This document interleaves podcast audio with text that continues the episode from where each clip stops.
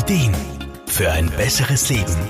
Der Wohlfühl- und Gesundheitsratgeber. Noch nie waren Menschen mit einem so schnellen Lebenstempo wie heute konfrontiert. Steigender Druck in der Arbeitswelt, aber auch die Vielfalt an Freizeitangeboten tragen dazu bei, dass man kaum mehr Zeit für sich selbst findet.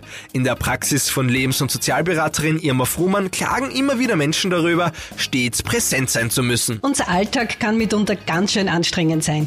Eben Arbeit, Familie, Freizeit, das alles nimmt einen in Beschlag und kann auf Dauer ziemlich auslaugen. Auch die Vielzahl an Kommunikationsmitteln, die heute jedem Menschen zur Verfügung stehen, tragen zusätzlich dazu bei, dass sich ein Gefühl der ständigen Erreichbarkeit entwickelt. Deshalb ist es unglaublich wichtig, sich ab und zu mal abzuschotten, wirklich einmal allein sein, um dann die Dinge zu tun, die man einfach gern alleine macht.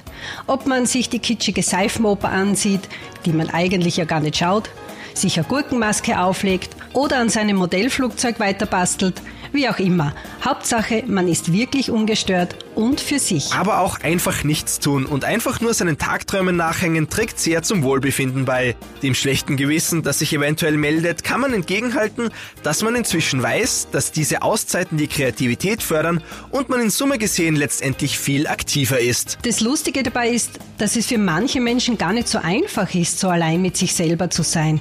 Die müssen das regelrecht wieder lernen.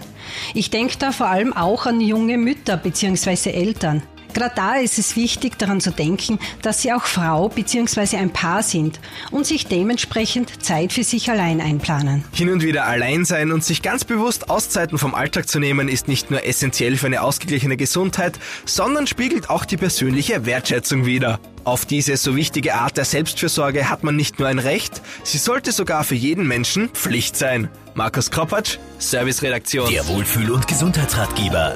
Jede Woche neu